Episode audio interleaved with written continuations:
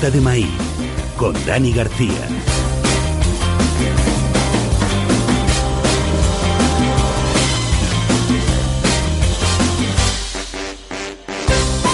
A ritmo de música funk, esto es el podcast semanal de béisbol, el deporte que queremos, el deporte que amamos y el deporte que cuidamos desde sportsmanusa.com. Vamos a repasar la actualidad de la MLB hoy, a hacer una crónica del draft celebrado la semana pasada y cerraremos con una nueva sección dedicada a los narradores de este deporte de la pelota. Play ball.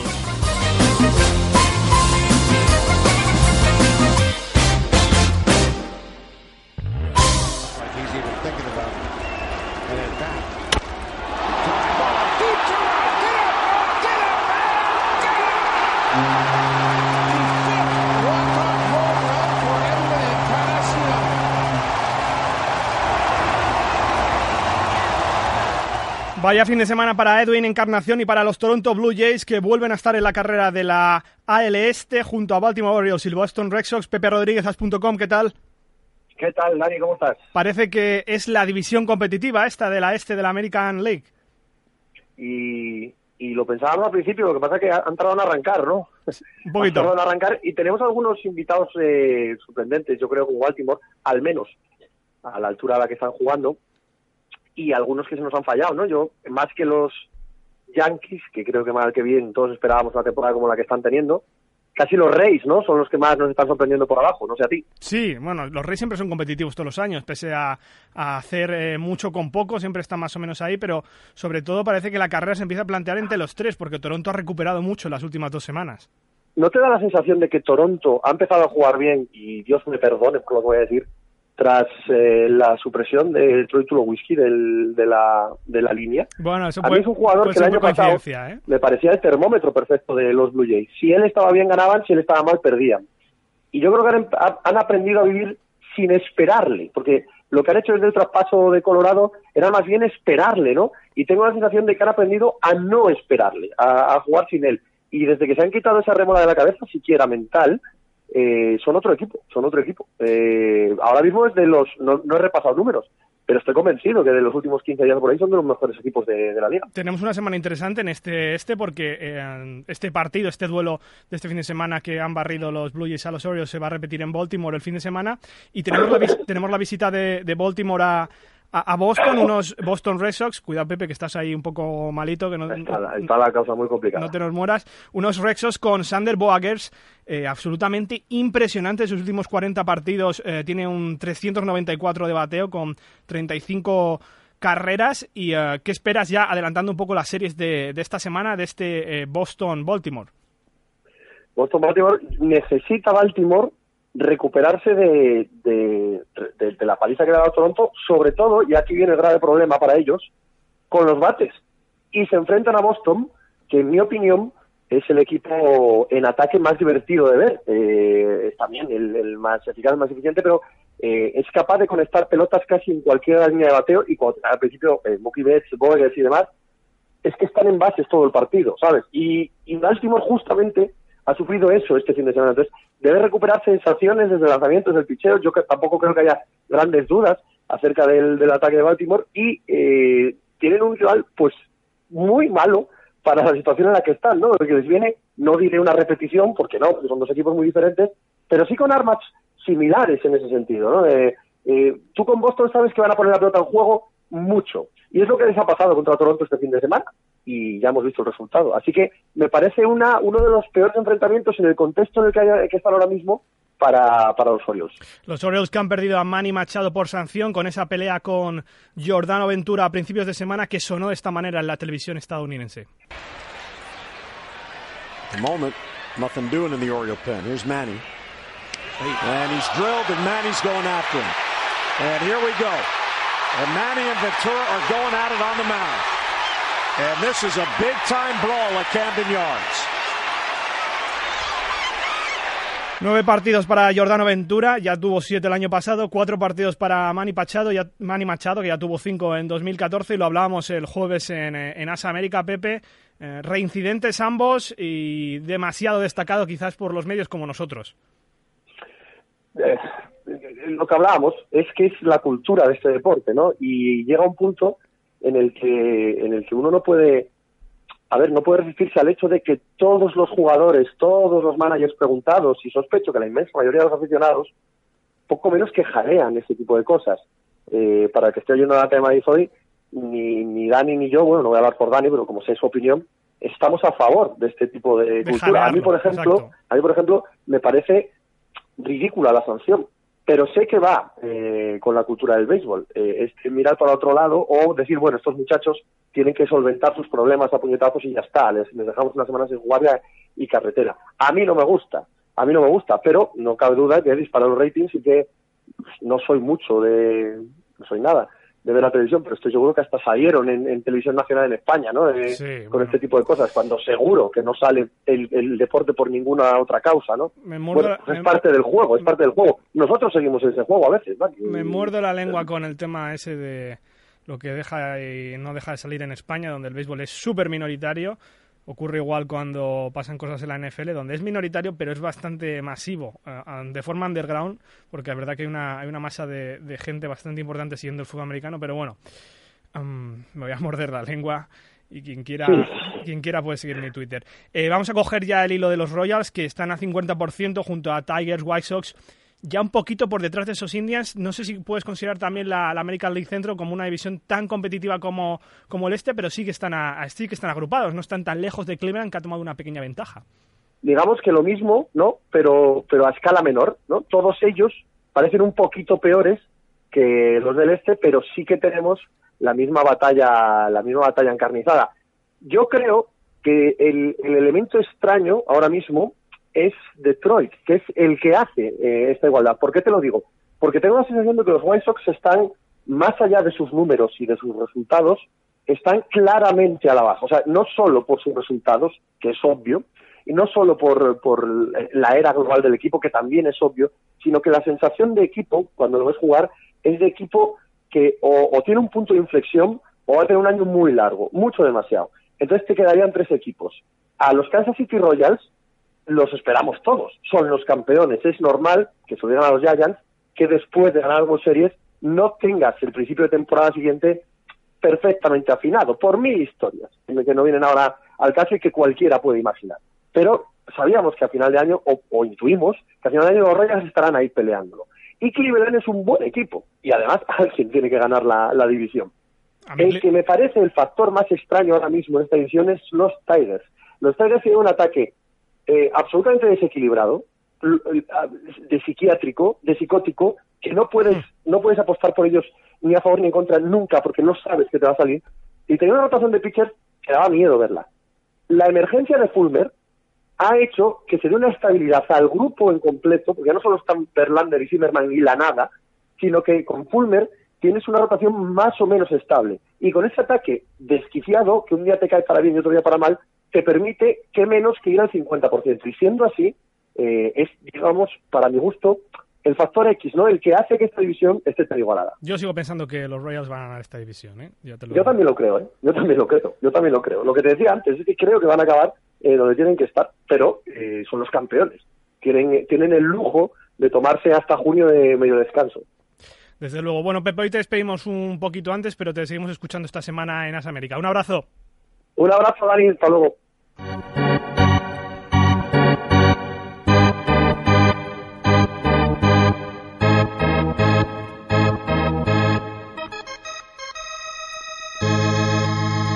Estadística de la semana para Stephen Strasburg, que ha sido, se ha convertido en el tercer pitcher desde el año 2000 en llegar a un 10-0, empezar la temporada un 10-0. Ya sabéis que la estadística de las victorias y las derrotas no es precisamente eh, la más precisa, valga la redundancia, porque influyen muchos factores, y lo explicó aquí Fernando Díaz en una pregunta a un oyente, pero estos Nationals que han tomado ventaja en la Liga Nacional Este frente a los Mets en torno a tres, tres partidos y medio. Los Mets que tienen gravísimos problemas de lesiones ahora mismo. Parece un poco el día de la marmota el año de los Mets porque les está pasando lo mismo que el año pasado. Están teniendo graves, graves problemas en la producción ofensiva. De hecho, creo que en la Liga Nacional están por detrás de Phillies y, y, Braves, que son los dos peores equipos en la producción ofensiva, y han tenido que traer a Kelly Johnson de nuevo, de, de nuevo vuelve a Queens ante esta baja de lesiones y la producción ofensiva. Vamos con los partidos que os recomendamos esta semana.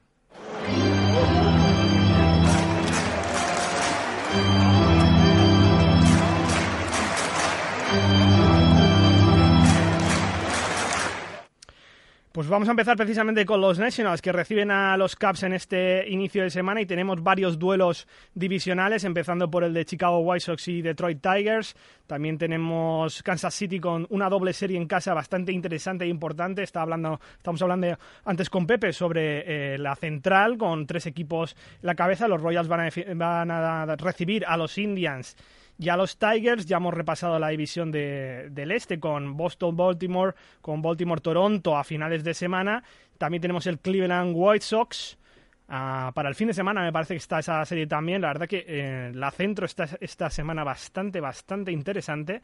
Boston va a recibir a los Mariners en fin de semana en una serie entre dos equipos que están en lo alto de sus divisiones y otra serie de los Cubs esta semana, la que reciben a Pittsburgh los Pirates ahora mismo con cinco derrotas seguidas, con una plaga tremenda de lesiones, tremendísima de lesiones. Están perdiendo, están perdiendo comba en la, en la central de la Liga Nacional frente a los Cardinals, que les han superado este fin de semana en las series y les han superado en el segundo puesto de la Liga Nacional División Centro. Bueno, vamos con la siguiente sección. Seguimos aquí en la lata de maíz. Vamos a repasar el draft de la MLB que fue la semana pasada.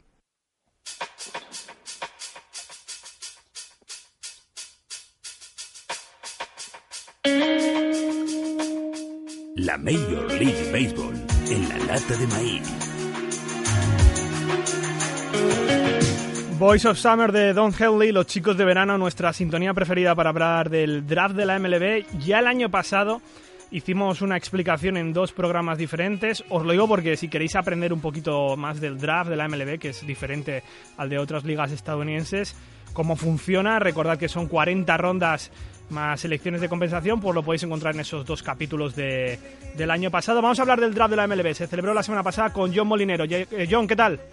Hola, ¿qué tal chicos? Bueno, eh, este draft de la MLB donde se le seleccionó a, Mickey Monia, que el californiano en el número uno por los Philadelphia Phillies, una sorpresa de alguna manera porque eh, para muchos eh, estamos hablando de un outfielder, un outfielder de high school, no ocurría esto desde en el número uno del draft desde los Diamondbacks en, en 2005 con Justin Upton.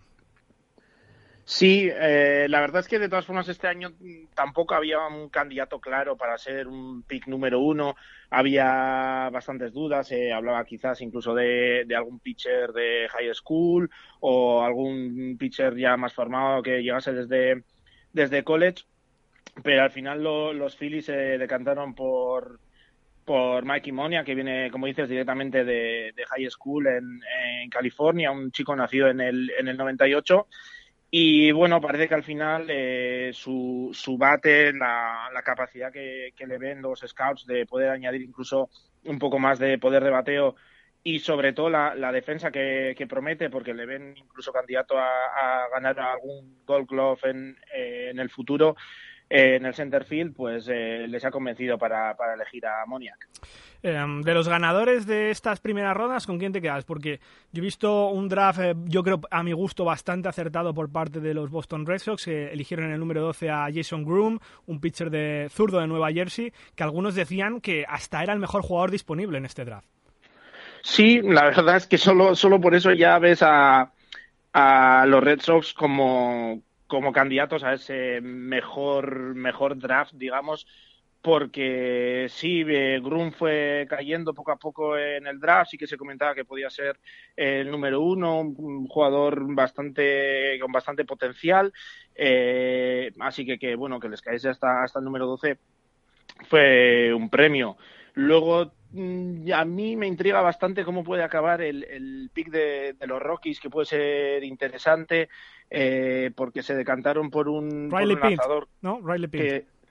Eh, sí, Riley Pint, un, lanzador también de, high school de Kansas y que se hizo famoso un poco justo antes del draft porque ya con apenas 19 años eh, en high school ya estaba lanzando a 102 millas por hora el, eh, su fastball y parece que los Rockies mm, se han decantado por intentar buscar lanzadores de, de poder para ver si, si les funciona mejor eh, en un estadio que ya sabemos que cuesta que, que es muy difícil para, para, los pitchers. De hecho, el otro día estoy viendo algunos vídeos de reacciones de, de los jugadores a, cuando eran elegidos y, Riley Pint, la verdad es que pese a ser elegido en el número 4 tenía un poco un cara de, de, poema que no estaba muy muy, muy contento con dónde había acabado pero parece que los Rockies quieren probar menos lanzadores con, lanzamientos secundarios que no, no, giran y no se tuercen también, digamos, en el, aire tan fino de, Colorado. Y, van más a por el poder. Y yo creo que si les funciona bien, pues quizás hayan encontrado eh, el pitcher que, necesitan. A mí otro que me gusta bastante es la elección número 5 por parte de los Brewers, eh, Corey Ray, un outfielder de Louisville una zona más beisbolística por excelencia, me da la sensación que los Brewers están mejorando bastante el, su farm system. Sí, mm, al final también es un poco lo que toca, ¿no? Cuando estás eh, tan mal dentro de, la liga, mal en el sentido de, abajo en, las clasificaciones, que no, no te metes en playoffs, mm, tienes buena, buenas elecciones, y luego, pues eh, al final es importante acumular un, un farm system así. Los Brewers están haciendo, haciendo un buen trabajo. Tienen ya eh, un par de, chavales también que están cerca ya de debutar, quizás para finales de año, principios del que viene, que, que, lo pueden hacer muy bien y va a ser interesante ver cómo, cómo resurgen los, los Brewers. Dentro de la parte positiva, ahora vamos un poco a los losers. Ya sabéis que esto del draft siempre se plantea un poco más como winners y losers. Yo, a mi juicio, no sé lo que tú piensas, si me quieres decir otra opción, creo que eh, la llegada de Jerry Dipoto a, Seattle Mariners ha sido positiva y por lo menos el draft de Seattle a mí me ha gustado bastante, por lo menos por los jugadores que yo he podido seguir. Sí, eh, la verdad es que Jerry Dipoto está claro que querían traerle y que instalase un poco su, su, filosofía. Eh, cambiar un poco con Churietny, que me parece que se llamaba, un apellido así complicado, el que, el que estaba antes, querían cambiar y, y, veremos a ver si los Marines realmente aciertan. Tendremos que esperar unos años, como siempre, en el draft, pero pero bueno, de momento parece que puede ser interesante lo que han hecho y, a ver cómo lo trabajan a partir de ahora. Y de los perdedores, porque a mí personalmente, por lo que veo, em, esperaba un draft mejor de Pittsburgh. No hubiera dicho antes de empezar el draft que Pittsburgh hubiera hecho un draft flojo. Sí, mm, la verdad es que mm, sí que se han generado dudas, un poco lo que se ha oído hablar, pero no sé, a mí me da miedo siempre en, la MLB, en el draft, decir quién lo puede hacer bien, quién lo puede hacer mal, porque en, MLB siempre te sale luego el, jugador de séptima ronda que, acaba haciendo un trabajo increíble, ¿no? Eh, yo que sé, como puede ser un Jacob de Grom que le dijeron en octava ronda y, y el año pasado pues ya estuvo en el All-Star, fue, le eligieron eh, hace un par de años Rookie del Año también. Entonces, siempre es un poco complicado ver a ver quién, quién lo puede hacer mejor y lo puede hacer peor. ¿Y quién te quedas con de las elecciones de otras rondas? Porque sí que es verdad que ahí yo peco un poco más y no, no he profundizado tanto. Sí, no, eh, la verdad es que es eh, complicado ver a ver quién está. En las, en las rondas finales se habla bastante bien, mm, por lo que he leído, de mm, Calvin Biggio, me parece el nombre, no lo recuerdo bien, Keivan Biggio, el hijo de Craig Biggio, que lo eligieron con el pick 162, y parece que puede ser un, aparte de por el hecho de que llama la atención de ser el hijo de, Craig Biggio, eh, parece que es un, jugador con bastante, bastante potencial, bastante prometedor y que puede que hayan elegido los Blue Jays, que fueron los que, los que lo eligieron, eh, un jugador muy interesante. Y desde luego solo por, la genética que, que trae puede ser un, un buen pick. Esto, como tú decías antes y como hemos dicho el año pasado cuando contábamos el draft, que la gente se quede con estos nombres, pero no a corto plazo, que se quede con los nombres en la memoria porque lo mismo empiezan a surgir dentro de dos, tres, cuatro años, porque esto es así, se tienen que criar, tienen que desarrollarse.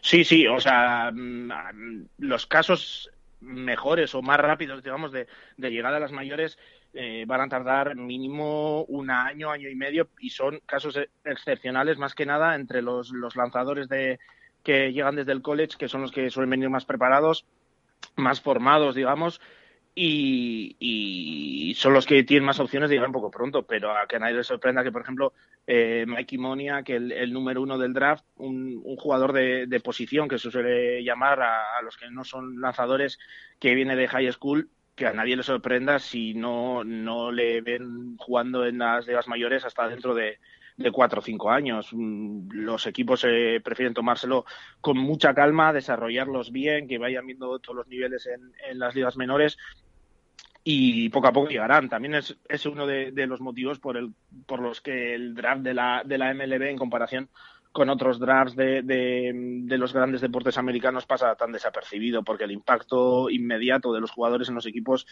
es, prácticamente nulo. Y el análisis a posteriori es, trabajo tuyo. El año pasado hiciste en sportsmanusa.com un análisis exhaustivo del draft de 2010, ¿correcto? Sí, correcto. equipo a equipo, la verdad que es una auténtica enciclopedia. Eh, yo creo que ni en Estados Unidos en inglés podéis encontrar lo que hizo yo en el año pasado en sportsmanusa.com. Y este año vas a hacer también un análisis del draft de 2011 a toro pasado una idea que tomaste un poco de Axel Andrés cuando lo hacía con la NFL. Sí, exacto. ¿Qué tienes pensado por delante? ¿Qué nos vas a, contar? Y cuéntale un poco a la gente que no ha podido leer estos artículos de 2010 lo que cuentas exactamente. Bueno, la idea es eh, ver un poco lo que ahora estamos diciendo de lo difícil que es de decir quiénes son los ganadores y los perdedores ver un poco, como dices, a todo lo pasado. En este caso es importante que sea todo lo pasado, ver cómo han evolucionado los picks eh, y ver qué equipos han sacado más, eh, más jugadores de Major Leagues, qué, mm, equipos encontraron a su gran estrella, qué equipos encontraron joyas por ahí perdidas, como el caso de los Mets con Jacob de Grom en, en, en rondas posteriores. Y bueno, este, el, draft de 2011 es un draft que vino cargadito de, jugadores eh, importantes, que es el año de, José Fernández, por ejemplo.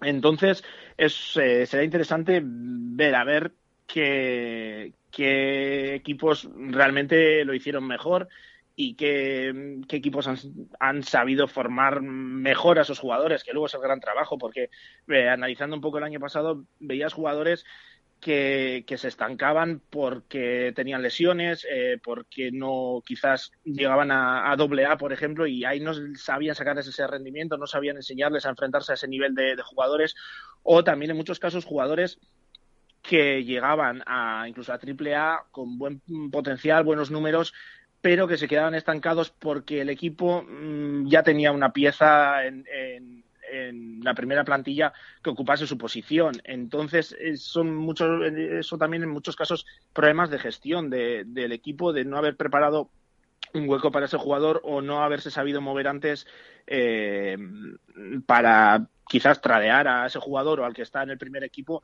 para traer piezas para, para otras posiciones. Entonces es muy interesante ver dónde han acabado jugadores que incluso de la primera, segunda, tercera ronda del draft que ni siquiera llegan a, las ligas mayores, que tienen lesiones, que incluso jugadores, creo que hubo algún jugador el año pasado que directamente al de un par de años de estar en las ligas mayores se cansó, no lo estaba haciendo mal, pero se cansó y, y, lo dejó.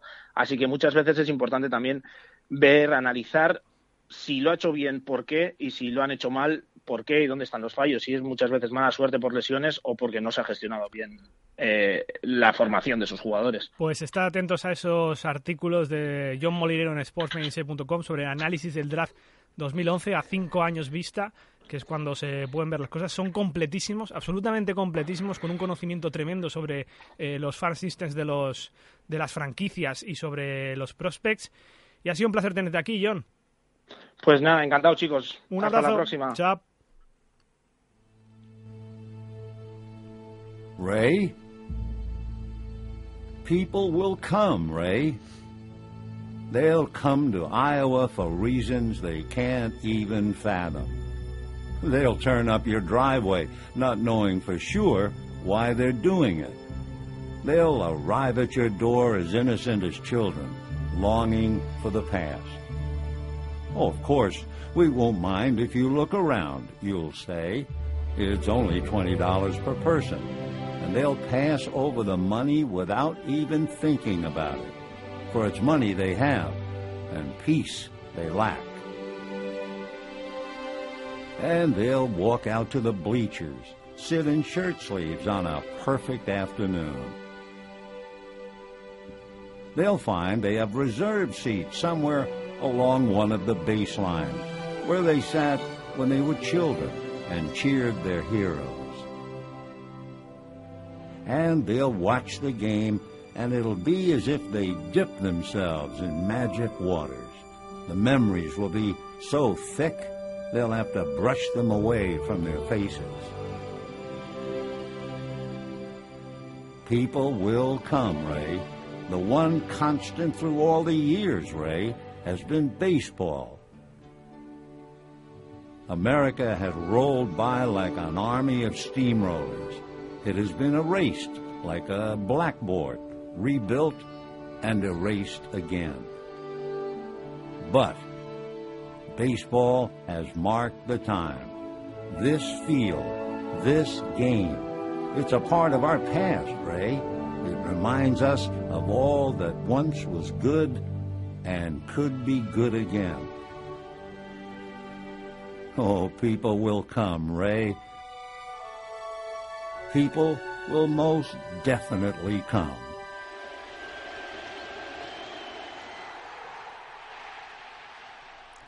Es la voz de Vince Scully recitando una de las escenas más famosas de Field of Dreams, Campo de Sueños, película pelotera por excelencia. Vince Scully es una de las grandes voces de la historia del béisbol, la voz de los Dodgers desde Brooklyn hasta Los Ángeles, quien se retira este año de los micrófonos tras 67 años. Así comenzamos una nueva sección en la lata de maíz dedicada a los announcers, como se dice en Estados Unidos, los mejores narradores o locutores de la historia del béisbol. Now Sandy looks in. Into his windup and the 2-1 pitch to Keene. Swung on and missed. Strike two.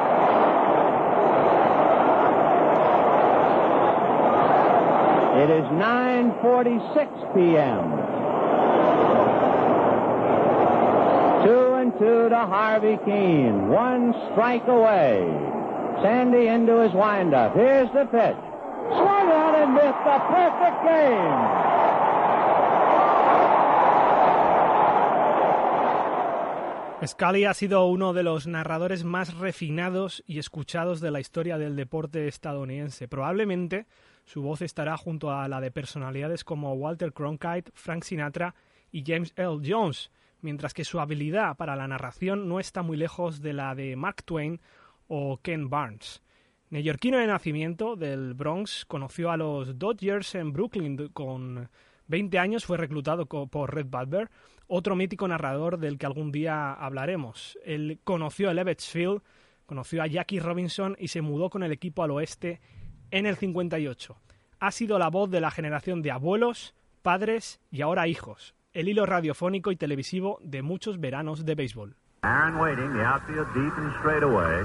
Fastball is a high drive into deep left center field. Buckner goes back to the fence. It is gone.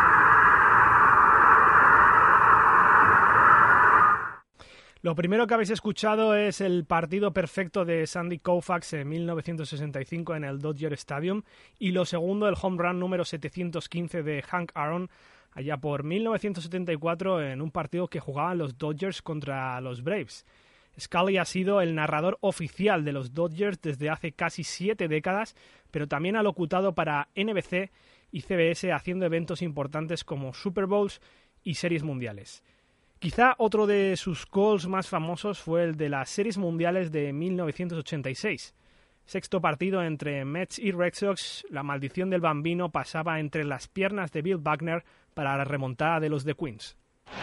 Little roller up along first, behind the bag, it gets through Buckner. Here comes Knight and the Mets win it. Vince Scully, lo que ha sido desde un micrófono, desde una cabina, ha sido el mejor amigo del televidente y del oyente estadounidense. Tiene una manera especial de cuidar la narración, sin hablar de él mismo, sin venderse como una marca, modesto, de forma humilde, como si estuviera sentado al lado tuyo en el sofá o en el estadio, y con una terminología aduladora. Es el narrador con la perfecta elocuencia. Además ha dejado frases enmarcadas en oro como el It is gone del Home Run 715 de Hank Aaron o el It is 9.46 pm del partido perfecto de Koufax o el She is gone del home run de Kirk Gibson lesionado en el primer partido de las series mundiales de 1988. Quizá su narración más famosa y con la que despedimos este homenaje a Vince Scully, el perfecto elocuente. But the game right now is at the. High fly ball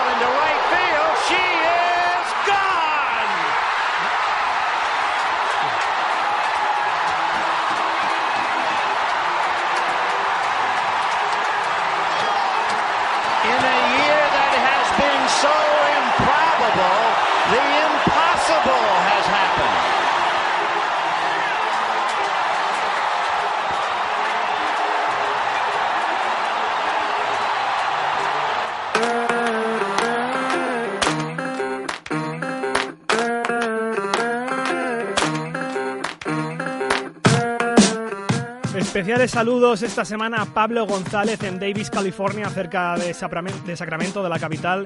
Eh, también a su amigo David, que hace llamarse Bertucci, como él me ha dicho, porque ya me ha dicho Pablo que fue él, fue David quien le descubrió el programa de radio. Además me dijo Pablo también que su padre escuchaba este, este podcast. La verdad que es que lo que más me gusta de, la comunidad que estamos creando, eh, no solo que es muy compacta, lo veo cada semana, así que no, nos vamos a ir conociendo todos, sino que además hay mucho boca a oreja. Es eh, maravilloso, la verdad. Y también saludos a Antonio Ortiz desde Florida, con quien también intercambié varios varios emails esta semana. No os cortéis en enviar notas de voz, que así nos vamos conociendo unos, unos a otros y la verdad que si queréis hacer preguntas o incluso cualquier felicitación o cualquier sonido, si vais a un estadio, es bastante importante. Otros oyentes también, saludos como a Eduardo Ruiz, Iván Esteban, Monstruo Verde Blog o a Antonio, Antonio Cruz que son oyentes lateros que nos escriben vía Twitter o nos cuelgan notas de voz por WhatsApp al más 34 665 10 56 55 más 34 665 10 56 55 está el teléfono en la descripción del programa ya os he dicho notas de voz no notas de texto y es interesante que las enviéis porque nos vamos conociendo unos a otros y vamos creando una comunidad un poquito más compacta también podéis comentar a través de iBox, iTunes y TuneIn, que es donde ahora mismo nos podéis escuchar. Gracias a Pepe Rodríguez, Az.com, John Molinero, Luis Alberto Casado e Iván Mateos a los mandos técnicos. Como dijo Pete Rose, pasearía por el infierno con un traje de gasolina solo para jugar al béisbol.